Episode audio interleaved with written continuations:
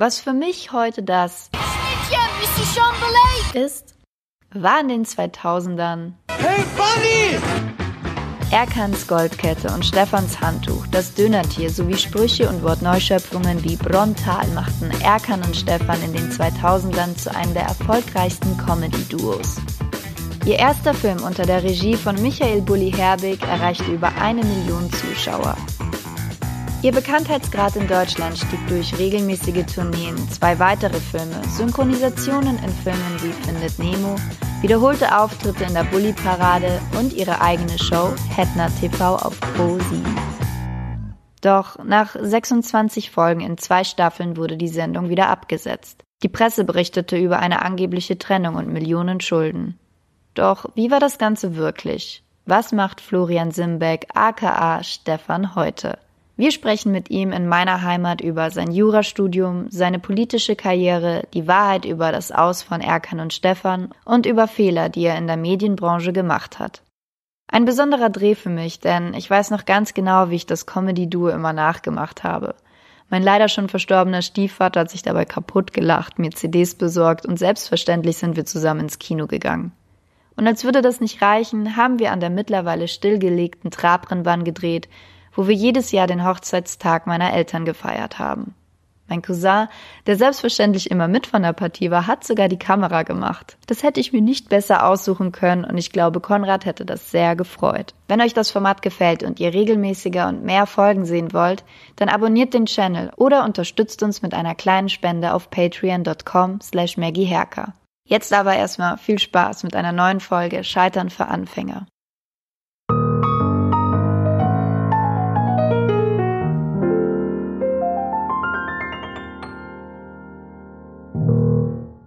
Professional Haircut for you. Also ich weiß, dass meine einleitenden Worte die sind, die du am meisten schon gehört hast. Und zwar, du hast meine Kindheit sehr geprägt. oh Mann, ist ja Wahnsinn, ja. ja, ich weiß. Gern geschehen, ne? Ich- Stell dir vor, du würdest jedes Mal einen Euro dafür bekommen, wenn das die Leute zu dir Ja, dann sagen. hätte ich locker 5 Euro im Monat oder so. Ja, aber es ist wirklich positiv gemeint, weil mein äh, Stiefvater hat mir auch immer eure CDs gekauft und ich habe euch immer nachgemacht und so. Mhm. Okay.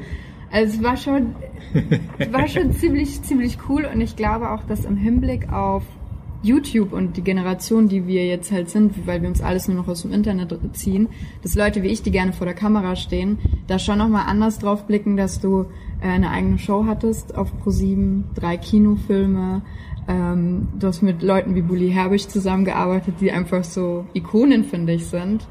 Vielleicht siehst du es gar nicht mehr so, weil das von dir irgendwie Homies waren, sind. ja, ein bisschen schon. Klar, also wir hatten schon auch ein bisschen Respekt vor Bulli und hatten eine tolle Energie verspürt am Arbeitsplatz und alle haben eben äh, gerne alle Wünsche erfüllt. Ähm, war schon, war schon toll, mit ihm zusammenzuarbeiten. Aber wie du sagst, klar, wir sind alle Homies gewesen. Wir kamen alle von, von Radio Energy letztendlich damals. Als ich dir die Anfrage geschickt habe, da hast du gesagt, ähm, Scheitern für Anfänger, ich bin Profi. Ja, ja gut, kann man schon fast sagen. Warum? Ähm, naja, ich habe ja ähm, quasi, sagen wir mal so, recht lange studiert, dann das Studium überhaupt nicht ausgenutzt. Äh, Jura, oder? Jura, ja. Ja. Hab dann äh, mit der Comedy weitergemacht und als es mit Erkan und Stefan vorbeiging, habe ich dann, äh, ich glaube zwei Jahre später, als dann wirklich kein Einkommen mehr kam, musste ich eine Privatinsolvenz hinlegen. Ja. Dann danach langsam wieder angefangen mit Comedy, sich selbst neu entdecken, wer bin ich überhaupt auf der Bühne und dann so langsam hinarbeiten auf äh, ja, ein neues Standbein. Mhm, Eins von vielen. Ja. Das ist jetzt im Grunde sehr kurz zusammengefasst, weil man muss ja schon sagen, dass drei Kinofilme, aber am Ende des Tages, das war mir auch nicht so klar, habe ich in einem Interview ge gehört, hast du gesagt, ja, das sind halt paar Wochen, da arbeitest du Ja. quasi auf Lohnsteuer und die Leute denken aber, ach, Kinofilme hat man ausgesorgt. Und so war es ja am Ende des Tages wahrscheinlich nicht, oder? Nee, null. Also da verdienst du nicht viel. Also wenn du dir überlegst, was du am Drehtag bekommst, wenn du als normaler Schauspieler gebucht bist, Mhm. da verdienst du vielleicht 1500 Euro pro Drehtag. Mhm, Und wenn du überhaupt eine Hauptrolle hast, hast du vielleicht 20 Drehtage, dann Mhm. bist du bei 30.000 Euro. Auf Lohnsteuerkarte 15, dann will aber der Agent, das Management noch 20 Prozent. Ah, ihr Von, vom vollen? Betrag, ja klar. Aber- der will dann von den 30, will er dann 20 Prozent, sind 6. 15 minus 6 kannst du ausrechnen, wie viel am Schluss übrig bleibt. Ne? Ja. Aber als ihr zum Beispiel die eigene Fernsehsendung auch auf Pro7 Ja. hattet, ähm, kam ja auch irgendwo der Punkt, wo Pro7 dann nicht mehr diese Sendung gemacht hat, beziehungsweise es schon vorhatte, aber mit viel weniger Mitteln. Genau, ja. Das ging dann so, ähm, wir wollten eine dritte Staffel machen und wir dachten, das wäre ganz toll, nachdem quasi alle heimischen Drehorte so einigermaßen abgegrast waren, ähm, beziehungsweise wir wollten das ganze Ding einfach neu erfinden. Wir wollten äh, eine Reiseshow machen. Wir wollten halt dann zu den Aborigines gehen oder auf unsere Art und Weise Eskimos interviewen oder sowas. Also irgendwas Spannendes einfach. Und äh, damals war das so trendy bei den Sendern, dass man sagt, das lassen wir irgendwie sponsern. Und dann ähm, wollten wir, dann haben sie gesucht nach einem Reisesponsor und dann fanden sie aber nur einen, der nur nach Mallorca fliegt. Und dann meinten sie, wir sollten halt mit der Kamera selber gegenseitig in der Fußgängerzone filmen. Und dann haben wir in Mallorca und die Leute ansprechen. Und dann, oder am Strand Ballermann haben wir gesagt, das ist nicht unser Ding. Also das Konzept ist ein anderes. Wir brauchen diese, wir wollen diese Interviews machen mit, mit größerem Team und ähm, es geht nicht einfach so. Ja, es ist, Man braucht viel Vorbereitung dafür. Und dann dennoch, eingestellt. ja, aber dennoch wolltet ihr ProSieben die Treue schwören. Also ihr seid nicht zu einem anderen Sender gegangen. Ja. Bereust du das jetzt im Nachhinein? Sicherlich, ja, ja klar. Also die letztendlich entscheidet immer der Sender und die halten dich halt so lange hin, bis sie was Besseres haben. Wie auch immer, ne? Man weiß es nicht, was genau dahinter steht. Aber Loyalität wird selten belohnt in der Branche. Und das war so ein Punkt, wo ich echt enttäuscht war, weil ich bin eigentlich auch so ein Mensch, der sagt, das zahlt sich aus Ja, ja. und Karma, so wie du es auch in einem Interview gesagt hast. Und dann kam so, ja, aber in der Medienbranche. Total. Also wir haben damals ein neues Konzept äh, mit denen gemeinsam erarbeitet. Eine neue Serie sollte das werden mit uns beiden in anderen Rollen. Wir waren so Privatdetektive in München, so ein bisschen so Baby Schimmerlos mäßig. Und es hat uns echt viel Spaß gemacht, haben auch einen ganzen Piloten gedreht. Und der lag dann da einfach ein halbes Jahr lang rum und wurde Ja. einfach nicht angeguckt. Und dann haben sie irgendwann in die Marktforschung gegeben. Und haben sie irgendwelche Erkan und Stefan Fans gefragt, was gefällt euch besser, Erkan und Stefan oder das hier? Und dann haben die gesagt, na ja, also schon Erkan und Stefan. Ja. Und dann ging es nicht weiter. Aber Ja. wir haben da echt, wir hätten das Ding auch woanders vorstellen können. Ne? Wir hätten es haben einfach gewartet, ob ProSieben antwortet oder nicht. Mhm. Und irgendwann ist uns einfach die Luft ausgegangen, nachdem wir sich ein Jahr lang Zeit gelassen haben insgesamt. Wäre das der Schritt gewesen, auch zu sagen, okay, wir lösen uns von den Rollen? War das so ein ge Ja, ja, das war ja, geplantes- das war ja geplant. Das wollten andere Figuren sein. Ja. Was war denn so der, also du hast bestimmt auch davor gejobbt oder so, was war denn der schlimmste Job, den du mal hattest? Der schlimmste Job. Oh Mann, also ich, ich war, ich habe eigentlich die meiste Zeit meines Studentenlebens habe ich einen Chauffeurjob gehabt. Ach krass, wirklich? Ja. Das war eigentlich nie so schlimm. Ich habe immer Ja. irgendwelche Stars kennengelernt und war auf Konzerten oder Ja. ja. Äh, Das war eigentlich sehr, sehr angenehm. Nur einmal habe ich einen Unfall gebaut, bin Mhm. eingeschlafen auf der Autobahn. Oha, ist was passiert? Das Auto war danach kaputt. Ja, aber ich, ihr nicht. Ich war heil. Ja, Es Ja. war niemand drin. Ich musste noch jemand abholen. Ah, okay. Als es mit Erkan und Stefan vorbei, also nee, eine Sache war mir auch noch sehr wichtig, was auch so eher Typ Maggie wäre. Ihr habt den dritten Film, den ihr gemacht habt, selber produziert. Ja. Und ich bin auch bei, mit der Sendung und mit vielen anderen Sachen immer so auf dem Modus, dass ich sage, ich mache die Dinge alleine. Ja.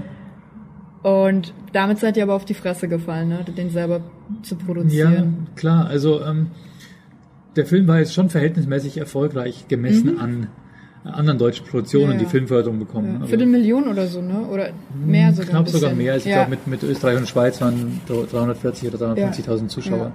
Aber ähm, wir haben einfach uns ein bisschen ja, naiv auf jemanden eingelassen, der uns mehr versprochen hat, dass zurückkommt. Und am Ende kam nur die Hälfte zurück, weil, weil er sich noch einen anderen Dienstleister, eines anderen Dienst- Dienstleisters bedienen musste. Und deswegen kam aufs Ticket nicht 5 Euro zurück, sondern nur 2,50 Euro. Und dann ging die ganze Kalkulation am Schluss nicht auf. Das war für uns natürlich eine Katastrophe und wir haben dann sehr hart gearbeitet, um das alles zurückzubezahlen. Äh, sind nochmal auf Tour gegangen, haben alles, wir verdient haben, dann in der, der Bank gegeben und so weiter. Nur problematisch war, dass das, was man da als Schulden quasi, quasi zurückträgt, steuerlich nicht hundertprozentig anrechenbar war. Okay. Weil wir eine GmbH und Co. KG waren und das eine ist eben körperschaftlich und diese 50 Prozent können nicht für die Steuer genutzt werden. Aber hättet ihr irgendwas anders machen können, dass ihr da irgendwie hättet, habt ihr euch irgendwie dann auch nochmal zusammengesetzt und reflektiert, weil ich glaube, beim Scheitern geht es ja oft darum, dass man nochmal im Nachhinein guckt, was hätte ich vielleicht anders machen können, damit es Ja. mir nicht nochmal passiert. Hast du da eine Lehre draus gezogen für dich? Ähm, ja, eine Lehre für mich war auf jeden Fall, dass ich mich immer wohler fühle, wenn ich meine eigenen Entscheidungen treffe.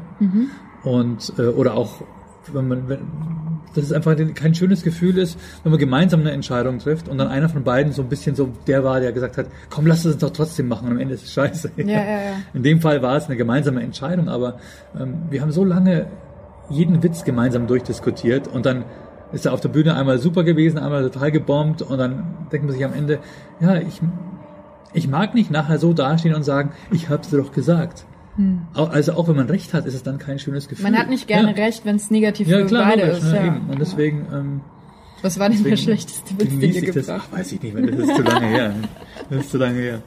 Nee. Aber ich war auch meistens Stille auf der Bühne nicht so besonders mutig. Also ich muss sagen, ich habe mich sehr gerne an unseren abgemachten Text gehalten. Ja. Und neue Sachen wollte ich nicht so ad hoc plötzlich ausprobieren. Ja. ja. Aber gibt es so einen Auftritt, der dir hängen geblieben ist, wo du sagst, das war der schlimmste Auftritt in meinem Leben? Ja, sicherlich. Also es war dann schon immer gut, aber oft war es im Vorfeld eine Katastrophe. Da hat man sich verfahren damals noch oder Navi oder ähm, wir hatten kein ordentliches Backstage und die Fans sind irgendwie am Fenster gehangen, haben uns beim Umziehen zugeguckt. Was auch mal schlimm war, dass, dass nur der Regen geprasselt hat. Das war so ein Zeltfestival. Und wir saßen einfach unter so, einem- unter so einem Zelt und der Regen hat drauf, drauf geprasselt ohne Ende. Und man hat nichts verstanden, was so laut war. Ich bin auch mal von der Bühne gefallen. Da war der Bühnenrand nicht sauber markiert und das Licht hat sehr geblendet und dann bin ich, habe ich einfach nicht gesehen, wo die Bühne zu Ende war. Oh shit. Bin dann runtergeflogen, war auch krass. Und Aber nicht verletzt, oder? Nee, nicht verletzt, aber komplett verdreckter Trainingsanzug, weil er in die Erde war. Ja, das, war, war ja. das Witzige ist, die Leute denken immer, das ist Absicht. Ich wollte gerade sagen, im Zweifel ist es immer Absicht. Ja. Ich habe mir ja. mal ganz fieses Hirn angehauen. Ähm, da Ich muss jetzt die- schon lachen, ohne dass ich's gesehen haben die, eine Wasserflasche auf die Bühne gestellt und da war so ein schwarzer Vorhang drüber und direkt hinter dem Vorhang war so ein Eisenrohr von dem Treppenaufgang. Ja. Ich habe mich gebückt, um das Wasser aufzuheben Oh. habe mir hier eine Platzwunde auf der Stirn zugezogen und das Blut lief runter und ich habe gesagt, äh, könnt ihr jetzt in der Pause bitte den Sanitäter kommen und der kam halt nicht, weil die dachten sich, das Das ist so gut, Mann. Scheiße. Das ist auch hart. Aber das können, konnten die Leute zumindest die Rollen unterscheiden oder haben die euch wirklich das so auch abgekauft, dass ihr die Rollen seid? Schwer zu sagen. Also ähm, wir haben uns natürlich sehr viel Mühe gegeben, so zu tun, als seien wir wirklich so. Ja. Ähm, aber es gab natürlich auch in der Medienbranche gab es immer irgendwelche Leute, die dachten, wir sind wirklich doof. Die äh, da auch so uns dann nonchalant irgendwie gesagt haben, hey, jetzt noch eine halbe Stunde, dann kriegen wir Überstunden. Und ich so, ja, ich bin der Produzent. Ah ja, okay, okay, hätte ich nicht gedacht. Also wo du denkst, was denkst du überhaupt? Ja? Schau mal auf deine Dispo. Ja? Steht mein Name ganz oben. Also so Zeug passiert halt schon. Also viele Leute dachten, wir sind so, so der Fußgängerzone dahergelaufene Deppen gewesen, die man halt einmal gefilmt hat und dann vor die Kamera gezerrt und alle fanden es witzig. Und dann hat man diesen beiden Idioten einen Kinofilm gegeben. So, keine Ahnung, so wie damals irgendwelche Slutkos oder sowas, Big Brother oder sowas. Äh, eine Sache, die ich sehr krass fand auch, äh, war, äh, dass du Michael Bulli Herbig gesagt hast, du machst, oder du, er hat dir angeboten bei der, bei der, ne, Bulli-Parade. Ja, Mann, woher weißt du das? Ja, du hast es in einem echt schönen Interview Interview gesagt, gesagt, ja. Ja. Nein, er hat das- mich damals darauf angesprochen. Ja, Das war das bereue ich zum Beispiel. ne? ja, Das war auch der Zeitpunkt, wo ich gesagt hätte, sagen hätte sollen, nee, ja. nee, äh, das mache ich jetzt, das ist eine coole Chance. Ähm, weil kurze Zeit darauf hat dann John quasi Erkan Stefan aufgelöst. Mhm, so, ziemlich durch so einen blöden Zufall irgendwie. Aber das war quasi wieder der Grund Loyalität. Ja klar, logisch, ja. stimmt. Mhm. Und jetzt ich- wo du sagst. Ja. Ja, aber ich, ich, ich weiß nicht, was ich davon lernen soll, weil ich jetzt, weißt du, ich will, das ist halt die Frage. Weil wärst du ein Arschloch gewesen, wenn du es angenommen hättest? Wahrscheinlich nicht, weil das ist ja eigentlich, ich, ich weiß, ich versuche Ja. gerade für mich herauszufinden. Klar, man lebt nur einmal. Andererseits muss man mit sich selbst auch im Reinen sein. Und äh, ähm, so eine Entscheidung kann man nicht im stillen Kämmerlein treffen, glaube ich. Äh, vielleicht, vielleicht hätte John sogar gesagt, äh, klar, mach. Wenn Ja. wir, ja, ich möchte eh Ja, ähm, mich von der Figur lösen. ja. Vielleicht dann hätt's gepasst, ne, Dann hätte ich vielleicht einfach ganz offen auf ihn zugehen können. Ich weiß es nicht. Im Nachhinein ist man nicht immer schlau. Ja, ja. Und dabei muss man auch noch eine Sache sagen, die ich auch wieder voll gut nachvollziehen kann. Es gab so viele Punkte, wo ich, die ich absolut verstehen kann, dass man auch einem Bully im Nachhinein auch nicht auf den Sack gehen will, weil da sind noch 200 andere Leute, die irgendwie gerne äh, eine Rolle hätten. Und Hm. Du meinst, so. dass ich dann quasi dann nicht irgendwie an die Zusammenarbeit angeknüpft habe, um Ja. weiter im, im Game zu bleiben. So Ja, bisschen. ja, du hättest natürlich, also das sagen halt mir die Leute, ja frag doch mal den, du kennst den noch, sag ich, Ja. aber weißt, wie oft der angelabert wird. Ich will Genau. nicht so ein Mensch sein einfach, Genau, der ja. irgendwie sowas will, aber scheinbar gehört es irgendwie dazu. Das ist genau das Ding. Also mir, mir geht's auch so oft, dass ich zu Hause hocke und die Leute labern mich an und ich denke Mhm. mir, ja, okay, ja, ich überleg's mir jetzt mal. Mhm. Und dann ruft er noch zwei, dreimal an und denkt man sich, okay, ich gebe ihm jetzt irgendeine Antwort. Ja. Und dann probiert man es vielleicht. Ich weiß es nicht, aber Ja. ähm, damals dachte ich mir, nee, den werde ich jetzt nicht irgendwie auf den Sack gehen, klar. Ja, ja, ja. Habt ihr euch wieder gesehen oder, oder ich weiß jetzt nicht. wie- Einmal irgendwo begegnet. Ja, ja. Ähm, jetzt machst du Stand-up. Ja, ja. Ähm, wie kam es dazu? Also liegt jetzt natürlich schon ein bisschen nahe, aber es ist trotzdem deine Persönlichkeit, die jetzt auf der Bühne Ja, ist. genau. Und ich kann mir vorstellen, dass das ein Prozess war auch. Oder hast du direkt gesagt, so jetzt? Also es war schon so, dass ich immer Bock hatte. Ich habe immer sehr gerne Stand-up geguckt. Und ich dachte mir schon, das könnte ich. Ähm, war auch der Meinung, dass das, was wir mit Erkan und Stefan gemacht haben, auch Stand-up gewesen sei, was aber faktisch jetzt gar nicht unbedingt stimmte. Sondern wir haben eher miteinander gesprochen, nicht Ja. zum Publikum. Und ähm, ich habe es dann ein bisschen im Kleinen probiert, zum allerersten Mal, glaube ich, sogar in Berlin im Kookaburra Club. Ich weiß nicht, wo ich sonst noch war. Auf jeden Fall, äh, das ist schon ein paar Jahre her gewesen. Ich glaube 1909 oder 1910 waren es meine ersten, ersten Solo-Stand-Up-Gehversuche. 1909, 2009. Ich wollte gerade sagen, Danke. so, Ja, verstehst du? ich dachte, du willst mich testen, ob ich dir noch zuhöre. Damals im Danke. Krieg. Im Als wir, noch, Krieg. als, Das war eine harte Zeit. als wir im Schnee zur Schule gehen mussten. Also Ja, damals 19 gab es noch gar kein Stand-Up, aber ich habe es gemacht. Ja. Du hast es erfunden. Genau. Aber psch. Naja, also 2009, 2010. Ich dachte schon, das klang komisch.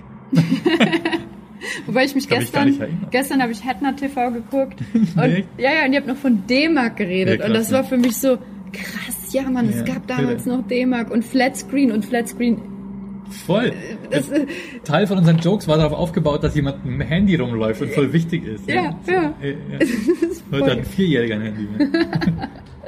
ähm, apro- ah nee, wir waren noch bei, beim Stand-Up. Ja, ja, klar. Das machst du heute, weil das, das ist wahrscheinlich so etwas, was auch diese Presse, ich habe ja auch, natürlich, wenn ich recherchiere, sehe ich diese ganzen Boulevard-Dinger. Hm.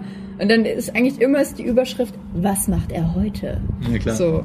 Und heute machst du Stand-up, kann man schon so sagen. Kann oder? man so sagen, ne? die Ja. Leute wissen oft nicht, was Stand-up ist. Ne? Wirklich? Nee, ganz viele Leute, wenn ich irgendwo hinschreibe, äh, wir machen Stand-up-Comedy, die verstehen das nicht.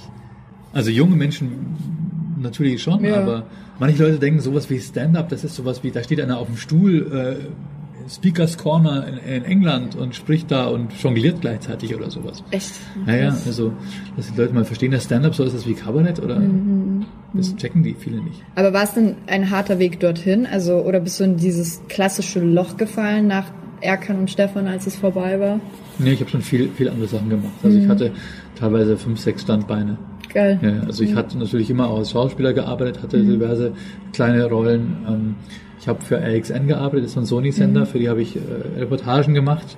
Habe ich damals sogar auch einen Preis gewonnen dafür, das war ganz cool. Ja. Und ähm, dann war ich beim Bayerischen Fernsehen und hatte dort die Serie Die Komiker.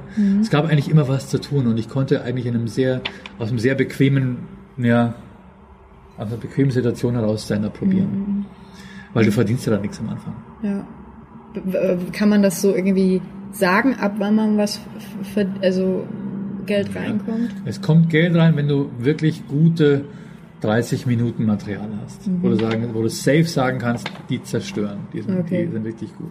Nennt man Bomben? Nee, wie nennt man Bomben ist, wenn du, wenn du, wenn du schlecht bist. Scheiße. Ja. Rasieren, Rasieren. Rasieren, killen, Ich- zerstören, Ich hab ja. die rasiert. du musst einfach gut sein, ja. Bist, du- weil mir das gerade kommt, ihr habt einen Jargon früher benutzt, den man halt so auf der Straße gesprochen hat, der hat sich jetzt geändert. Ähm, bist du da up to date, wie man jetzt spricht? Könntest Ja, du denk jetzt. schon, ja. Ja? Aber ja. weiß nicht, ja. Ist, ist dein, äh, Wahrscheinlich. Bist du on fleek, ja? Ja, könnte ich jetzt, könnte ich jetzt safe behaupten. ich habe ja Kids, ja, die, Ja, stimmt. die hängen dauernd vor YouTube. Ja. Kennen, kennen die deine alten Sachen? Ja, Weil wenn ja, die klar. YouTube haben, können die auch dich Logisch, googeln, die ne? ist, ja klar, die kennen das alles. Ja, was sagen die? Ja, die finden es schon cool irgendwie. Ja. Also mein Sohn findet es schon witzig und er wünscht sich immer, dass da nochmal was passiert und so. Mhm. Äh, andererseits ist er auch so ein bisschen in der Situation nicht angeben zu wollen, aber er ist schon stolz drauf. Geil. Und dann, naja, Finde ich Ja. aber cool. ist okay. Aber ist ihm denn bewusst, also ich, ich weiß halt nicht, wie das aus so einer jungen Sicht ist, weil wir kennen auch diesen Übergang zwischen Fernsehen und Internet. Hm. Weil Fernsehen ist nicht mehr das für mich, was es mal war. Und es gibt auch nicht mehr diese krassen Sendungen, wo Ja. man vielleicht gerne mal hingegangen wäre. Ähm, und du hast es ja noch mitbekommen. Kann dein, können deine Kinder das auch einschätzen, was für eine Größenordnung das war? Weil heute sind das Klicks, die man als äh, Ja. Anhaltspunkt hat. Das weiß ich gar nicht. Gute Frage. Ich meine, die sehen natürlich die DVDs zu Hause und dass ich da bei Disney mit, mitgemacht habe und so weiter. Stimmt, findet Nemo, Ja. ne? Aber was das Ja. für eine Größenordnung war, was das wirklich bedeutet, im Kino zu sein, vielleicht ist es auch viel größer, als es wirklich war für sie. Weil ja heute nur die fetten Marvel etc. Sachen im Kino sind. Ne? Ich kann es nicht wirklich einordnen. Ja, Die wissen natürlich auch nicht, was das für ein Drehaufwand ist, ne? ja. einen Kinofilm zu machen, wie viele Leute da letztendlich dann beteiligt sind. Ähm, dass du heute alles im iPhone machen kannst, stimmt ja gar nicht. Ne? Dass da Licht mega viel gesetzt wird und sonst irgendwas. Klar. Ja. Ja. Allein was Farbkorrektur, Tonkorrektur ausmacht, damit es nicht, nicht springt, wenn du jetzt hin und her schneidest. Wie jetzt zum Beispiel. Soll ich noch weggehen zwischendurch?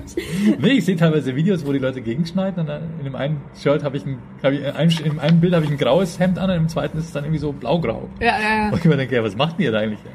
Ja, und trotzdem muss man sich ein bisschen davon verabschieden, dieses professionelle Ja, ja. Denken zu haben, weil YouTube erlaubt dir so viel, ähm, also was ich auch für Formate gesehen habe, wo ich mir dachte, nee, ist nicht dein Ernst, aber die haben Erfolg, weil die Leute Mhm. irgendwie dank, undank, nee, dankbarer damit umgehen, dass Fehler halt drin sind. Ja. Also es ist nicht mehr so äh, alte Schule irgendwie, aber regt natürlich auf, wenn man weiß, wie es eigentlich geht so und wie es eigentlich aussehen sollte. Total. Also ich finde es auch cool, wenn die Leute da sich frei machen davon. Ja, ja. gibt ja den, den Thomas Spitzer und die Hazel Brugger, die machen so eine geile Show. Thomas Spitzer und Hazel Brugger haben eine Show-Show. Mhm. Ja, ne? ja, ja. Die sind total wild, das ist denen scheißegal. Ja? Das ist wirklich nur, einfach nur Wahnsinn. Mhm. Das ist echt cool. Wurde, wurde dir mal ein Job gekündigt? Also wurdest du mal rausgeworfen? Nee. Nie, dass ich wüsste. Hast du mal gekündigt? Nee, doch, ja, ich bin mal in meiner An Anfangszeit, Chauffeurzeit, bin ich mal damals für Carrie gefahren. Das war so ein, so ein Chauffeurservice, der bei Sixt war. Und dann äh, habe ich das Auto abends durch dieses Auto privat behalten und nach Hause fahren damit. Aber ich bin nicht nach Hause gefahren, sondern habe noch ein paar Kumpels eingeladen und sind dann mit der Limousine so über die Leopoldstraße gefahren. Ah. Und da hat mich mein, habe ich zufällig dann fast meinen Chef angefahren. Der ging gerade über die Straße. Das war so ein, so ein Pulp Fiction Moment, du weißt, wo so Marcel, Marcellus Wallace über die Straße geht und sagt, Motherfucker. Scheiße. Und dann hat er gesagt, du, du fliegst oder äh, Abmahnung? Es gibt Äh, nee, eine- das war's dann. Das Nächsten, war- nächsten Morgen bringt's Auto rein und ja. Gib die Krawatte ab. Die orangefarbene Sixt-Krawatte. Ich habe von allen Jobs, von wirklich vielen beschissenen Jobs, immer die Arbeitskleidung behalten, die du eigentlich zurückgeben musstest. Aber ich habe sie immer im Schrank hängen, damit sie mich dran erinnert, Ja. wo du mal warst, damit du da nie wieder hin musst. So. Ja, bei Audi war ich mal. Ich habe mal als Schü- Schüler bei Audi gearbeitet. Ähm, Band. Am Band, ja. Das macht man hier in der Gegend so, ja. Ja, ja. Ich viele, die das War so. super so bezahlt. Ich Ja, habe ja. auch Nachtschicht gemacht, so habe ich Ja. dann quasi äh, Gabelstapler gefahren und so Zeug. Und ähm, war super, war echt cool. Also wenn du sagst, was war dein beschissenster Job, das war es nicht. Aber Gabelstapler Das war du noch- ehrliche Arbeit. Ja, du. Vergleich zu Chauffeur und, und Comedian. Ja, aber, aber Gabelstapler ist ja noch, äh, wenn du eigentlich am Bandel bist, ist das ja noch cool. Ja, da bist du voller Chef. so. Ja, natürlich. Da musst du ein bisschen schneller los. Muss er aufladen. Du kannst voll rumheizen, voll geil. ähm, bist du in der Schule sitzen geblieben? Nee. Ich habe ein Jahr, ähm, ich war ein Jahr in den USA nach der 11. Mhm. Und danach äh, konnte ich nicht nahtlos in die 13. gehen. Das ging natürlich nicht wegen Aufbau der Kollegstufe. Mhm. Aber dann habe ich quasi ein Jahr später wieder dort angesetzt, wo ich aufgehört habe. Ja. Aber gut, wenn du Jura, wolltest du Jura studieren? Oder war Ja. das so, Mein erster äh, Studienwunsch war Kfz-Design. ja. Äh, da habe ich aber dann gemerkt, wie früh man da aufstehen muss. Das Echt? war so, ja. Ja. Ja, weil ich hab, ich musste erstmal so eine bei, beim Kfz, beim beim Karosserie, äh, nee, was war das, Modellbau, Mhm. habe ich mich beworben für ein Praktikum und so weiter. Und dann ging es irgendwie um 6 Uhr los und ich so dachte mir, äh, Moment, Und dann ich studiere jetzt lieber. Ja, Ja. genau. Und dann war so die Wahl zwischen, möchte ich Betriebswirtschaft, Volkswirtschaft oder Jura machen. Mhm. Und dann dachte ich, Jura ist vielleicht universeller. Ja. Aber hast du Jura abgeschlossen oder kam dann Erkan und Stefan und dann hast du gesagt, Das kam so ein bisschen dazwischen. Ich war dann eigentlich, äh, ich habe Jura gerade noch abgeschlossen mit dem ersten Staatsexamen. Und dann waren wir aber schon in den Proben für den Kinofilm und äh, eine Woche nach meiner mündlichen Staatsexamensprüfung war dann schon der erste Drehtag. ach geil, Ja, es war ziemlich heavy. krass. Oha. Also ich habe sogar noch bestanden, aber mehr schlecht als recht. Aber wel- welchen Bereich musstest du dir das schon aussuchen oder war das erstmal noch so allgemein gehalten? Jura? Damals? Ja. Ähm, ich hatte Wahlfach internationales Recht noch. Aber generell musstest du in ähm, Zivilrecht, äh, öffentliches Recht und Strafrecht Mhm. und dann noch dein Wahlfach. Ja. Das Wahlfach war aber nur ähm, eine von acht Prüfungen. Mhm. Zivilrecht waren fünf, Ölrecht eine, Strafrecht eine, ich glaube sowas. Oder vier, Mhm. vier, zwei, eins, sowas. Hast du schon mal einen Rat bekommen, wo du sagst, das war ein richtig beschissener Rat? Den hätte ich mir schenken können. Mensch, weiß es gerade nicht. so irgendwie. Also die meisten Leute sagen Geh immer, raus, mach. Der Witz ist super. das, wenn, wenn die Freunde sagen, ja, ja, super, und dann, ähm, ja, die meisten Leute antworten auf die Frage, ähm, gib nicht so viel Geld aus, aber antworten auch, wenn ich sage, was war denn der beste Rat, den du bekommen hast, gib nicht so viel Geld aus. Okay, ja. Da war ein schlechter Rat, war äh, investier, was du hast in der Eigentumswohnung. Ja, Das habe ich damals gemacht. ja, Und dann äh, wurde es eng Ja. und dann musste ich die Eigentumswohnung verkaufen und ich dachte mir, hey, ist ja cool, ne? ja. Habe ich jetzt schon irgendwie sechs, sieben Jahre lang. Und dann ähm, hieß es, nee, nee, keiner kauft eine gebrauchte Wohnung, sorry. Wirklich? Ja, ja. Und das sind Also die gleiche Bank, die mir das Ding verkauft hat, hat dann gesagt, nee, also die Leute, die sich eine Wohnung kaufen, die kaufen eigentlich das nur, um, um Fördermaßnahmen mitzunehmen und die sind ja jetzt eigentlich schon abgelaufen und die Wohnung ist ja zu alt, also nee. Dann habe ich eigentlich Geld damit verloren. Ich hätte sie noch ein bisschen länger behalten müssen. Ja. Also ich hätte, weil das ist das, was ich auch immer höre. Invest in Immobilien kannst du nichts falsch machen. Ja. Das ist so das, was man immer hört. Genau, ja. Ja. Nö, es war ein Scheißrat damals. Aber was hätte ich sonst damit machen sollen? Hm. Wenn ich es aufs Konto gelegt hätte, hätte ich es wahrscheinlich ausgegeben. Und so hatte ich zumindest noch ein gewisses Polster, was ich dann, als es eng wurde, anzapfen konnte. Ja. Musstest aber dann auch Privatinsolvenz anmelden, oder? Genau, das hat Was nicht he- ganz gereicht. für eine Laie, was heißt denn das ungefähr so? Das heißt, dass du ähm, für eine gewisse Periode von sechs Jahren nicht mehr verdienen darfst, als was in einer Tabelle steht, Mhm. wo drin steht, äh, wie viele unterhaltspflichtige Personen hast du. In meinem Ja. Fall waren es drei. Ja. Dann darf ich halt dann im Monat, äh, keine Ahnung, sagen wir mal 3200 Euro verdienen. Alles, Mhm. was drüber ist, wird dann äh, quasi gekürzt, je nachdem, wie viel es drüber ist. Also es gibt Okay. immer noch einen Ansporn, mehr zu verdienen. Ja, Also man kann wunderbar gut leben und so, Ja. aber man, äh, man ähm, ist halt gedeckelt. Also wenn ich jetzt in einem Monat irgendwie 25.000 Euro verdiene, dann behalte ich halt trotzdem nur dreieinhalb. Ne? ja, ja, ja. Und so war es halt teilweise auch, als ich dann für das bayerische Fernsehen gearbeitet habe. Aber es war auch schön, weil es ging in die Masse rein und Man dadurch wusste- werden am Ende die Gläubiger auch befriedigt. Genau, genau. War das etwas, wo du offen mit umgegangen bist oder schämt man sich dafür? Also ich habe damit nie ein Problem gehabt, aber es gibt halt viele Leute, die haben da ein falsches Bild davon. Ne? Finde ich auch, stand ja. in der Bildzeitung irgendwie Millionen verballert, Ja. so was ich halt definitiv nicht gemacht habe. Ja. Ich habe mich halt mit der Eigentumswohnung sehr nach der Decke gestreckt und habe Ja. da immer reingearbeitet. Und, äh, und dass man keine Millionen verdient, das wissen die Leute halt auch nicht. Ne? Ja, klar, aber das ist das, was ich vorhin meinte. Ich sehe auch nur die Kinofilme, die, die, die Sendung und denke mir so ausgesorgt. Und das ist halt, ja, Zu mir kam einer und meinte, was, hast- du hast doch bestimmt einen Lamborghini. Ich gesagt, nee, aber Ferrari, nein. Aber wie viel Porsche? Hab Ich gesagt, ich habe gar nichts in der Richtung. Ja. aber du warst doch bei TV Total. ja. habe ich gesagt, ja, um einen Film zu bewerben. Ja, aber dann bekommen wir doch locker eine Million, wenn wir da hingehen. Nein, ist nicht so. Da bekommst du gar nichts, wenn du Werbung machst für dein eigenes Produkt. Also Stefan Raab kriegt vielleicht eine Ja, Million, vielleicht, ja. aber äh, oh krass. Also die Leute denken halt sowas. Ja. Aber ist nicht auch dann äh, ist das nicht auch dann etwas, wo man sich selber damit konfrontieren muss? Ich sag manchmal, wenn man Erfolg hat, kann man auch richtig unglücklich werden, weil man merkt, hey, das ist gar nicht das, was ich mir vorgestellt habe. Ja, also wenn Aber ihr kommt wahrscheinlich- auf an, als was du Erfolg definierst. Ja. Äh, finanziellen Erfolg oder äh, jetzt viele Fans haben. Und da merkt man natürlich schon, dass in Deutschland, dass es dem nicht, ähm, nicht wirklich entgegensteht, was du verdienst, Mhm. Äh, dem, dem, dem gegenüber, was du preisgibst von dir. Ja. Jeder kennt dich, jeder hat eine Meinung zu dir. Ja. Jeder glaubt, er kann dir seine Meinung sagen, ähm, aber du hast nicht die Möglichkeit, dich wirklich ja dann auch finanziell frei, frei zu machen von dieser Scheiße. Ne? Du bist trotzdem immer wieder darauf angewiesen, dich irgendwo zu bewerben Mhm. oder ja, einfach klein zu sein, obwohl dich alle für groß halten. Ja, ja. Und damit, das muss man vorher wissen. Es gibt sehr viele junge Leute, die schnell und jung erfolgreich sind und dann voll auf die Fresse fliegen und dann äh, mit Drogen, Alkohol oder sonst was oder einfach frustriert sind. Ja. Und sich und sich dann auch nicht mehr trauen, einen normalen Job anzunehmen. Das ist das Ding, ja. Ja, ich meine, als es irgendwie hieß, eine von Tic Tac Toe würde jetzt irgendwie im, im, im Tierpark an der Kasse arbeiten, Mhm. da wurde sie verspottet und ich dachte mir, ey, finde ich total cool, ja. Ja, voll. Das finde ich voll, echt super voll. mutig und, und Ja. ja, warum nicht? Scheiß drauf. Ja. Ich habe auch, als ich mit Fotografie und Video angefangen habe, habe ich einmal auf dem Splash, auf einem Hip-Hop-Festival, Mhm. die Fotos gemacht für eine Sportmarke. Die wurden halt, also diese Sportmarke hat den Künstlern einfach immer Kleidung gegeben. Und ich musste halt dann aber ein Foto von diesen Künstlern machen, wie die halt den Pulli dann so halten. Sprich, ich habe jetzt nicht krasse Fotos gemacht, so High Fashion irgendwas, sondern es ging nur darum, einfach den Leuten zu sagen, ja, Beweisbild. äh, ja genau. So und dann hat ein ein ähm, befreundeter ähm, Tourmanager das gesehen und gefragt, was ich denn da mache und dann habe ich gesagt, ja, ich fotografiere das halt und so. Natürlich war es jetzt nicht der glamouröste Job, Mhm. aber dann sagt er zu mir, ach krass, ja, nur Klofrau hier sein ist schlimmer. Und ich denke mir, Alter, ich bin Mitte 20. Was für ein Bastard. ja, was für ein Bastard. Das dachte ich mir dann auch.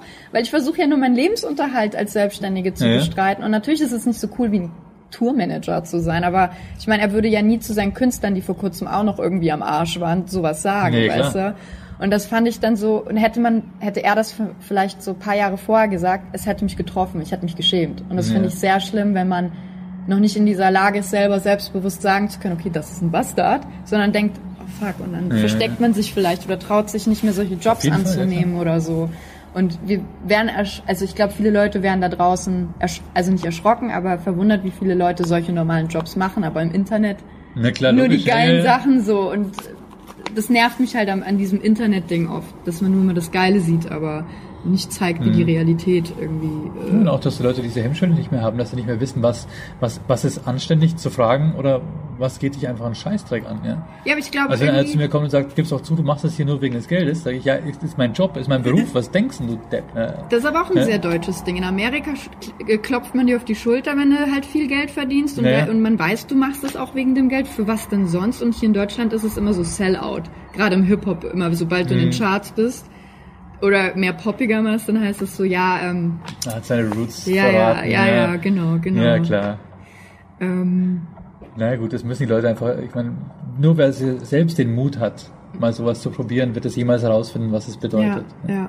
Ja klar, aber wie du schon sagst, in dem Moment, wo du in der Öffentlichkeit stehst, denken die Leute, sie hätten einen Freibrief, auch über dich zu urteilen, dir Klar. auch alles Mögliche zu sagen. Und ähm, das ist halt nicht so. Man ist immer noch eine Privatperson am Ende des Tages, aber das checken die Leute halt nicht. Ähm, was war denn, gab es mal etwas, wo du wirklich dich auch aufgeregt hast über eine Person, die dich angesprochen hat? Also wahrscheinlich, gut, das mit dem Lamborghini war jetzt wahrscheinlich nicht Ja, ist so. halt naiv, ne? ja, ja. Ist okay. Richtig aufgeregt, ähm, als unser erstes Kind kam, hat jemand gemeint, das war doch bestimmt ein Unfall. Wo ich mir denke, wer bist denn du, dass ich dir das jetzt, äh, wenn dann überhaupt sagen würde? Was, was, Mhm, Aber war, wart ihr so jung oder wie? wie Nee, ich war, warum? ich war 32. Ja, nee, das Ja, geht. meine Frau ist halt dunkelhäutig und es dachten die halt irgendwie, das kann, kann nicht ernst gemeint sein oder sowas. Ernsthaft? Ja, Oh. also so, so dumme Kacke einfach, wo man sich denkt, was soll ich dem jetzt überhaupt sagen? Also, Mhm. Naja. Also über sowas, diese so quasi so Dummheit gepaart mit Dreistigkeit, Ja, sowas mache ich eigentlich nicht. Ja. Ja, aber du bist ja auch nicht im, im besten Bundesland, was Offenheit betrifft, muss ich jetzt immer mehr feststellen, obwohl ich immer die Fahne hochgehalten habe für Bayern. Das ist so manchmal, merke Findest du, ich. Bayern ist nicht offen? Ähm, nee, also ich glaube, Verge- verallgemeinern ist immer scheiße, aber du merkst schon, wenn du in gewisse Regionen kommst, dass da noch Ja, so ganz sicher. altes Gedankengut Ja klar, logisch. irgendwie da ist. Aber wenn du natürlich den Kontrast Berlin hast, ich finde das nie ein guter Vergleich, weil das ist wieder das andere Extrem und da gibt's auch Idioten, von daher. Ja, der hinkt auch ein bisschen, weil Berlin ist ja auch Großstadt und Bayern Mhm. ist viel ländliche Region, aber es gibt genauso Ecken in München, wo, du, wo die Leute komplett offen und locker sind. In München auf jeden Ja. Fall, ja, würde ich auch sagen. Ja, ja, ja. Das ist, glaube ich, eher so der Stadt-Land-Vergleich. Ja, ja, ja. Ähm, dann lass mich mal gucken. Also sitzen geblieben bist du nicht. Nee. Glückwunsch. Ähm, dann, ähm, wann ich habe hab sehr lange studiert, das ist vielleicht ein bisschen sitzen bleiben. Ne? Ja. Ich bin mal durchs Staatsexamen gefallen beim ersten Versuch. Okay, aber das kann man, ist ja noch okay, Das oder? ist okay, ja. Ja, ja. Wann hast du dann das letzte Mal was abgebrochen? Wann habe ich das letzte Mal was abgebrochen?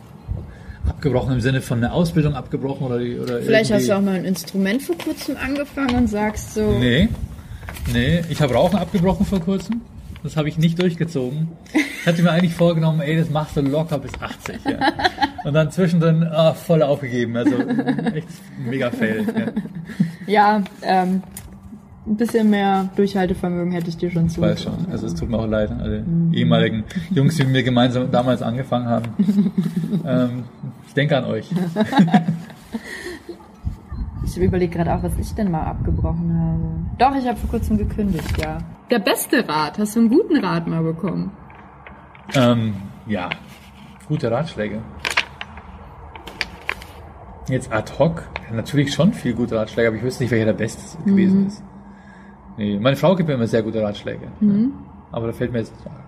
Äh, ist die direkt. auch in deinem Job äh, irgendwie so mit drin oder will die davon gar nichts wissen? Ähm, die kommt natürlich schon auch aus der Medien- und Unterhaltungswelt, ähm, aber aktuell äh, ja, unterstützt sie mich eigentlich hauptsächlich mit den Shows, die wir machen. ja, Also das ist unser Ding, wo wir im Augenblick echt zusammenarbeiten. geil. Und das ist schon cool. Das Ja, ist richtig voll. geil. Ja. Und Ähm. wir, ich merke auch, wie wir megamäßig expandieren und Ja. äh, es tierisch Spaß machen, wir kaum hinterherkommen. Geil. Und ähm, das, das tu- tut schon sehr gut. Ja. Und es war ein guter Ratschlag von ihr zu sagen, glaub daran, mach das, was du kannst und mach nicht irgendwie, Mhm. äh, häng dich nicht an andere Leute dran und hoffe, dass mal irgendeiner sagt, ach ja, der Flo, stimmt, da war doch mal was. Ja, ja, ja. Sondern mach dein eigenes Ding und Ich glaube, das ist auch mega wichtig, das von außen mal zu hören. Ja. Weil diese Konversation, die man mit sich selber führt, manchmal ja ins Nichts führen. Und ich glaube, so eine Person, die von außen das betrachtet und dann gerade noch die Frau, also manche Leute haben es ein bisschen äh, schlechter, die, da sind die Frauen dann eher, keine Ahnung, die machen vielleicht noch mehr Druck oder so und wollen Ja. lieber, dass äh, du das Geld dann nach Hause bringst, ganz, ganz schnell. Und, und sagen dir nur, was du immer falsch machst. ja, stimmt, ja wirklich, gibt's ja auch, absolut, absolut. Ja, ich brauche niemanden in meinem Leben, der mir sagt, was ich nicht bin. Er soll, Ja. Der soll mir sagen, was ich bin, was ich kann und dann das Ja. auch fördern. ja. Also mir hat mal ein Kumpel gesagt, wieso machst du nicht selber eine Agentur? Du kennst doch alle Comedians, du kennst alle Bühnen, du bist total connected. Ja. Wieso machst du das nicht selbst? Und dann habe ich mir gedacht, ja, selber machen schon, aber ich will nicht für das Einkommen von anderen Leuten verantwortlich sein. Okay. Und ähm, dann habe ich mich aber entschlossen, eigene Shows zu machen. So punktuell hier eine Show, da eine Show und so funktioniert es genau. Das, ist, das ist quasi die, der Kompromiss aus beiden Ideen. Ja. Nimmst du jetzt aus deiner, ist, für mich ist leider die Zeitrechnung Erkan und Stefan und dann ähm, eben dein eigenes Ding Stand-up. Mhm. Ähm, nimmst du jetzt etwas auch mit von, von deinen Erfahrungen in, in deine jetzige Situation und, und beruflich, wo du sagst, nee, den Fehler, den mache ich jetzt nicht nochmal? Ja, immer wieder mal, ähm, dass ich nicht immer gleich sofort das erste Angebot annehme. Wenn jemand auf mich zukommt und sagt, hey, ich habe eine super Idee für dich und so weiter. Ich gucke dann lieber nochmal und vergleiche noch, wen, wen gibt's denn da sonst noch, der das Gleiche macht und vielleicht auch einen guten Job macht. Ja. Wann hast du das letzte Mal Nein gesagt? Das letzte Mal nein. Ähm, puh. Nein sagen ist für mich wirklich schwer. Also in Zukunft werde ich öfter Nein sagen, weil ich hey, ich habe eine super Geschäftsidee für dich. Doppelband-Content. Nee, ähm, ja, keine Ahnung, zu den Kids. Ja. Mhm. Da ist wichtig, Nein zu sagen. Wirklich? Ja, leider. Oh, Mann. Und beruflich? Hast du mal so Beruflich? was ri- richtig krasses abgesagt, wo du gesagt hast, aber Gott sei Dank? Ähm, naja, also ich habe äh, ich hab vor kurzem hab ich ein, eine richtig schöne Buchung leider abgesagt, weil ich da einen anderen Termin drin stehen hatte. Und die haben halt schon zwei, dreimal verschoben. Und ich habe mir gedacht, nee, da, da musst du jetzt einfach treu bleiben, obwohl ich da das Zehnfache bekommen hätte. Das ist dann schon ärgerlich, aber Ja. es spricht sich auch rum, wenn du ständig absagst. Also. Ja. Wann hast du das letzte Mal einen Lebenslauf schreiben müssen? Nur ein Lebenslauf. ähm, äh, schon lang nicht mehr. Nee. Nee, ich glaube, man, man, man hat halt so ein Ding, wo man irgendwie mal ergänzt, aber das sind eher so Sachen wie IMDb oder, oder Wikipedia oder sowas. Was wäre denn dein Rat an alle Leute, die gescheitert sind oder die sich gescheitert fühlen? Mein Rat wäre, steh auf, überleg dir, was du kannst und, äh, und lass dir irgendwie, es ist scheißegal, was die anderen Leute denken, weil am Ende gibt dir keiner was dafür. Also peinlich sein darf da gar nichts. Nee, also das ist, das ist, glaube ich, das Wichtigste. Egal, was die anderen sagen. Ja. Ja. Aber ich finde es sehr schwer, sich äh, anzueignen, dass es einem egal sein soll, was andere denken. Ich finde, also es dauert, hat bei mir sehr lange gedauert, bis es mir egal war. Und es kommt, irgendwie ist es ja auch so konditioniert von der Gesellschaft. Ja, oder auch von den Eltern. Also es gibt Ja. bestimmt viele Leute, die sagen, äh, ich kann das meinen Eltern nicht sagen äh, oder das, äh, die werden mich bestimmt nicht mehr unterstützen. Äh, es, es hat viel damit zu tun, dass man die Leute auch unterschätzt, in dem, was sie menschlich drauf haben. Mhm. Ja. Dass man sich nicht hin, traut hinzugehen und zu sagen, ich habe da eine Idee. Ja. Ähm, Und ich, ich höre und lese von Leuten, die total verzweifelt im Internet schreiben, ich habe keine ordentliche Wohnung, ich komme nicht, weiß nicht, wie ich zur Arbeit komme, ich lebe von Hartz IV, die gegen mich. Weißt du, solche, solche Sachen, wo ich mir denke, das kann nicht so schwer sein. Mhm. Also es ist, du bist nicht gezwungen, zu Hause zu hocken und frustriert zu sein. Mhm. Es gibt irgendwas, was du machen kannst. Jeder Mensch, jeder Mensch hat irgendwas Kreatives, was er kann. Mhm. Deswegen bin ich auch ein großer Freund vom äh, bedingungslosen Grundeinkommen, weil ich mir denke, die Leute, äh, die Leute haben Bock, was aus sich zu machen. Ja, und die sind so gefangen in diesen Behördengängen und Zwängen und äh, hier und da versuchen irgendwie Ja. wieder zu kommen. Und es, und ich glaube, wir hätten, wir hätten so einen unheimlichen Aufbruch in unserem Land, wenn alle diesen, dieses kreative Potenzial endlich äh, befreit werden könnte. Glaubst du, es wird kommen? Nee. Ich glaube, es dauert erst noch locker 20 Jahre, bis es noch zwei, drei kleinere Staaten eingeführt haben. Ja. Ja. Ähm, dann kommen wir ja eigentlich schon zu dem Punkt, den du auch erahnen kannst, deine politische Karriere. Hey! Ja, äh, wenn man deinen Namen googelt, dann stoßt man natürlich auch darauf. Ja, ja. Bist du jetzt noch politisch aktiv? Ich bin ähm, gewählt im Kreistag und dort bin ich aktiv. Ja. Ähm, das ist, finde ich, ein ja, sehr interessantes und auch ja, wichtigen Job, dort Ja. zu sein und mitzubekommen, was überhaupt im Landkreis passiert. Ähm, ich bin da keiner von den großen äh, Wortführern, Mhm. ähm, aber ich bin ein guter, äh, wie soll man sagen, ich bin ein guter Vertreter der Bevölkerung. Also ich bin dort und äh, informiere mich und, Ja. äh, und unterhalte mich auch mit meinen äh, Mitabgeordneten darüber, ob, ob was in Ordnung ist oder nicht. Ja. Ja. Und wie bist du dazu gekommen? Also gab es einen bestimmten Auslöser zu sagen, hey, ich möchte Politik machen und warum die SPD? Die SPD ist für mich immer eine Partei, die einfach für mich ja für, ja, für soziales Denken steht natürlich, auch für, für Gleichheit und nicht im Sinne von Gleichheit, wir geben allen genau das Gleiche, sondern wir geben dem, der mehr braucht, ein bisschen mehr, damit er genauso teilhaben kann. Das sehe ich in vielen anderen Parteien nicht. Ich meine, andere linke Parteien sind auch gut aufgestellt, aber ich bin kein Freund von dieser gegenseitigen Kannibalisierung. Also ich, wenn sie, warum, warum hat sich die linke, das linke Spektrum so aufgesplittert in lauter Einzelfieselmeinungen, von wegen, ja, aber das wäre noch so noch besser und das wäre aber so noch besser. Und die anderen, die bleiben einfach äh, zusammen und äh, holen sich halt auch die Mehrheit. Und, Ja. und wir sind alle lauter kleine Minderheitsrepräsentanten. Äh, Repräsentanten. Ja. Und es ärgert mich maßlos, ja, dieses Verkopfte, dieses unpraktisch Denkende, Ja. sich nur an, am politischen Gegner aufziehen. Das ist so, eine Katastrophe im Augenblick. Ist auch aus der Sicht des Bürgers sehr beschissen so. Ja. Man denkt sich so, Leute, arbeitet bitte. Also Ja. jetzt mal sehr plump gesagt, aber man denkt sich das halt auch dann Total. irgendwann so. Tut euch mal wieder zusammen, anstatt euch gegenseitig abzuspalten. Ja, absolut, absolut. Also ich meine, das rot-grüne Spektrum, das ist, äh, die unterscheiden sich in 5% von ihrer politischen Meinung. Mhm. Das haben die, haben die innerhalb von C- CD und C so viel, viel größere Differenzen. Ja. Also ich verstehe es echt nicht. Und hat, hat dir denn dein, deine, deine Comedy-Vergangenheit da irgendwie auch, also kann ich mir vorstellen, irgendwie einen negativen, hatte das irgendwie einen negativen Einfluss auf die Geschichte oder hat dir das eher was gebracht, dass man dich schon kannte? 50-50. Ja. Ja, ja. Also die einen denken halt, den kenne ich, das ist ein Depp. Und ganz wenige denken, den kenne ich, ich weiß, der hat Jura studiert, der ist eigentlich ganz in Ordnung. Mhm. Ja. Also zumindest hast du halt dann sehr viele Leute, die sich auf einmal, die eine Meinung zu dir haben. Ja. Wie, in, wie in jeder Branche auch. Ja. Nur in der Politik ist es halt noch viel beschissener. Ja. Aber das war dir ja bewusst, oder? Das War, war mir nicht ganz bewusst. Ehrlich? Ja, wie, wie, also, wie der politische Gegner dann sofort, also, alles, was du sagst, dir die Meinung verbietet eigentlich, ne? Also, ich, Ja. du, du hast eigentlich, hast eigentlich dein Maul zu halten. wirklich. Ja, schon. Sonst wird, du musst eigentlich sofort zurücktreten, du bist Nestbeschmutzer, wenn du irgendwas nur kritisierst. Ne? Das ist schon erstaunlich. Also, Aber es sind auch relativ viele dumme Menschen da draußen, das darf man nicht vergessen. ja, ja, ja. Ist das jetzt eine Erfahrung, wo du sagst, ja, okay, war cool, oder würdest du, hält sich jetzt dein politischer, dein Engagement jetzt erstmal in Grenzen? Das hält sich erstmal in Grenzen. Ja. Ich finde, in so einem kommunalen Gremium ist es wunderbar. Da kann man auch wirklich was bewegen. Aber die Landes- und Bundespolitik meiner Partei hier äh, im, im GOI zu verkaufen, das kann ich im Augenblick nicht unterschreiben. Ist auch schwierig, ja. Ja, ich würde am liebsten für Scheitern für Anfänger auch äh, mit Schulz mal reden, weil Ja. Wow. Ja, vor allem der ist wenigstens zurückgetreten, aber guck mal die Bayern-SPD an. Das sind lauter Hanseln, die da, die sich die Posten halt so jetzt weiterreichen, irgendwie, ja, jetzt bist du raus, dann geht's, geht's der nächste und äh, äh, äh. Und, und am Ende sind es die gleichen fünf, die auch bei fünf Prozent immer noch ihre Posten behalten. Ja. Ne? Das Schlimme ist, dass es auch so eine Dreistigkeit hat, dass es so offensichtlich auch ist. Total. Weißt du, ich würde es als Bürger äh, einfach cooler finden, wenn man es mir wenigstens nicht so dreist verkaufen würde. Also ich merke es ja so offensichtlich und das stört mich so. Ja, das ja. gibt euch wenigstens Mühe und tut so als keine Ahnung, Total. aber das ist schon sehr dreist das alles. Ist so, hey.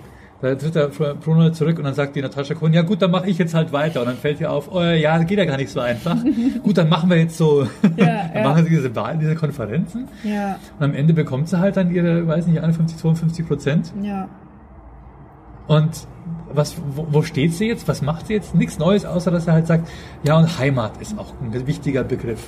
Heimat. So von wegen, ja geil. Haben wir jetzt bei den rechten Parteien was ja, gelernt, ne? aber ja. sonst nichts. Ja. Was, warum glaubst du, dann reden Politiker nicht so gern über Scheitern? Weil das merke ich, dass da immer drumherum geredet wird. Wir machen keine Fehler, weil sobald das irgendwie zugegeben wird, ja, äh, sind sie am Arsch. Aber würde das uns nicht allen gut tun, wenn wir mal... Guck den Trump an, ey, wie viel, wie viel Pleiten er schon hingelegt hat. Hm. Das ist so... Das zeigt, dass die Leute dem generell nicht unaufgeschlossen sind, zumindest in den USA. Mhm. Dass sie sagen, ja gut, wer schon mal hingefallen ist, der hat zumindest gelernt, wieder aufzustehen mhm. oder hat gelernt, alternativ zu denken oder aus Fehlern zu lernen. Ne? Mhm. Aber es tun alle so, als hätten sie nie Fehler gemacht mhm. und als würden sie da drüber stehen. Und dann, dann geben sie auch nichts zu. Ich finde es ziemlich verlogen. Mhm. Ja. Was für einen Fehler hast du denn gemacht, Marc? Politisch? Politisch habe ich jetzt keine Fehler gemacht. Mhm. Ich, ich, also ich, ich, war nie in der Situation, irgendwelche politischen Entscheidungen zu treffen. Ne? Mhm. Ne? Ähm, nee, wüsste, fiel mir jetzt nichts ein. Da habe ich ein reines Gewissen eigentlich. Ja. Schön, ja. ja. ja. Nee, mein einziger Fehler war halt irgendwie äh, quasi selbstschuldnerisch für, für, für eine Firma zu haften mhm. und zu sagen, ja gut, ich zahle jetzt alles privat, mhm. äh, nachdem der Film halt nicht so viel Geld verdient hat. Musste der, äh, wie heißt er, John, ne? Musste nicht, nee, ja. der hatte keine Familie, der konnte das ja. ganz gut stemmen. Ja. Aber am Ende des Tages hat er natürlich viel mehr Geld hinlegen müssen als ich. Weil ich wollte gar nicht äh, Insolvenz erklären, aber das Finanzamt hat gesagt, hey, da kommen keine Steuern von dem. Offenbar zehrt er das alles auf. Mhm. Ähm, dann machen wir das jetzt. Dann haben die für mich quasi die Erklärung abgegeben. Ah, okay, verstehe. Es ging gar nicht um viel Geld eigentlich. Warum habt ihr eigentlich aufgehört? Tja. da. Legenden. Naja, es war eigentlich so, und es war auch ein mega Fail eigentlich, ähm, dass wir, nachdem wir schon diese neuen Pro-7-Figuren erschaffen hatten und es uns so seelisch so ein bisschen gelöst hatten von der Idee, dass wir nur noch Erkan und Stefan machen, dass wir uns auch ohne Kostüm öfter an die Öffentlichkeit getraut haben. Und da war John mal auf einer Veranstaltung, äh, auf einer Veranstaltung, wo auch Presse war. Mhm und äh, wusste aber nicht an dem Abend, dass dort was ist und dachte sich, ach cool, da gehe ich halt rein. Und dann wurde aber erkannt und gefragt, wo denn sein Trainingsanzug ist und wo Stefan sei. Hat er gemeint, ja, ich bin Schauspieler, wir sind nicht an der Hüfte miteinander verwachsen. Und dann stand sofort in der Zeitung, Erkan ohne Stefan äh, und äh, er, hätte irgendwas gesagt, äh, er sei auch alleine äh, aktiv und so weiter. Und dann habe ich am nächsten Morgen um 9 Uhr einen Anruf bekommen von RTL, ob wir noch miteinander sprechen und ähm, was ich denn zu der Trennung sagen würde. Und habe ich gesagt, was für eine Trennung? Ja, Erkan und Stefan, ihr habt euch auch getrennt. Ich sage, nee, überhaupt nicht. Wir haben eine fette Tour geplant gehabt. Mhm. Also ich glaube, es waren 40, 50 Termine waren angeplant und die haben die Leute schon Karten zurückgegeben. Da war ich gerade erst, äh, hat, hatte ich gerade erst gefrühstückt und ich wusste von nichts. Oh, krass. Und dann haben wir mehrere Interviews gegeben, zwei Pressekonferenzen sogar, aber es hat keinen interessiert. Dass wir Ihr wart offiziell. Offiziell wurden wir von der Presse beerdigt. Wir haben dann sogar mit der Süddeutschen Zeitung noch ein Interview gemacht und da war dann selbstständig am Ende dann auch die, die Überschrift, warum Erkan und Stefan letztendlich doch sterben müssen. So.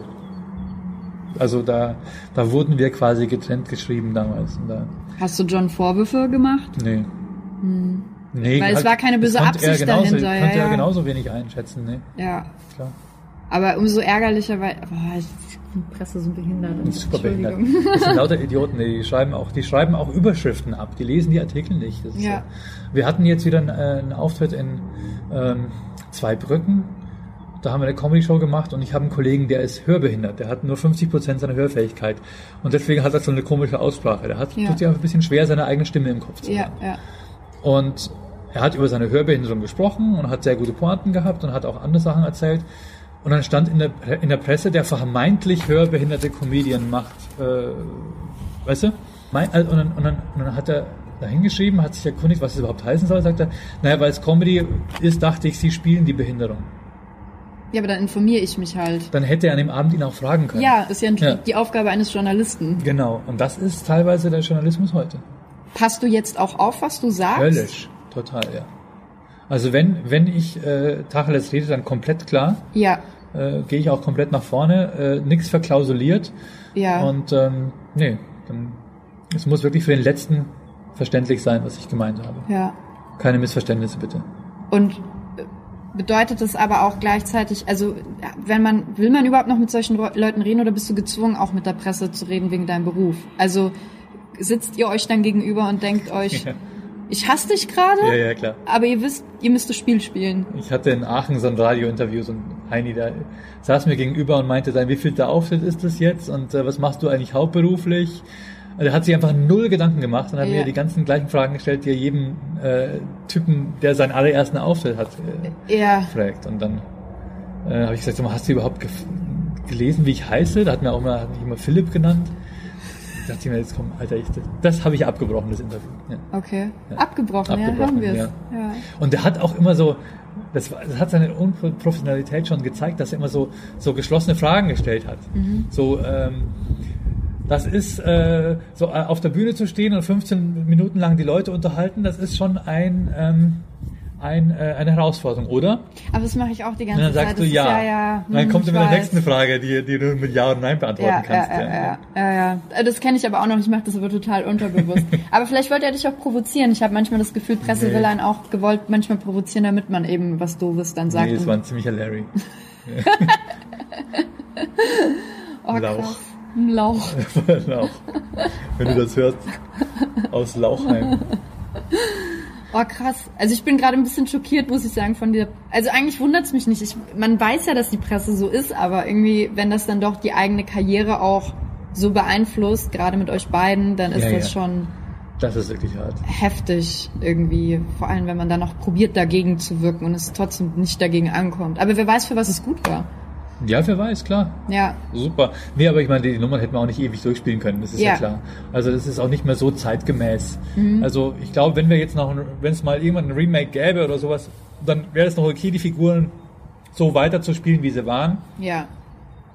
Aber eigentlich würde heute keiner mehr hingehen und sagen, wir machen jetzt einen neuen Film und kre- kreieren ein neues Paar, wo ein Deutscher und ein Türken spielt. Mhm, Das passiert nicht mehr. Also heute geht man schon hin und sagt, es gibt genügend türkische Schauspieler, die den Türken spielen können. Da muss man Ja. nicht jetzt irgendwie dem die Rolle wegnehmen. Ja, ja, ja. Ich habe mir gestern auch gedacht, als ich das mir angeguckt habe, es wäre auch jetzt ein bisschen schwierig tatsächlich wegen den ganzen Hip-Hop-Fans, weil Hip-Hop jetzt nochmal so, ein, äh, so viel mehr Mainstream ist Mhm. und Hip-Hop nimmt es dir im Moment sehr übel, wenn du es verarscht. Also wir haben es bei Jan Böhmermann mit äh, Polizistensohn Ja. gesehen.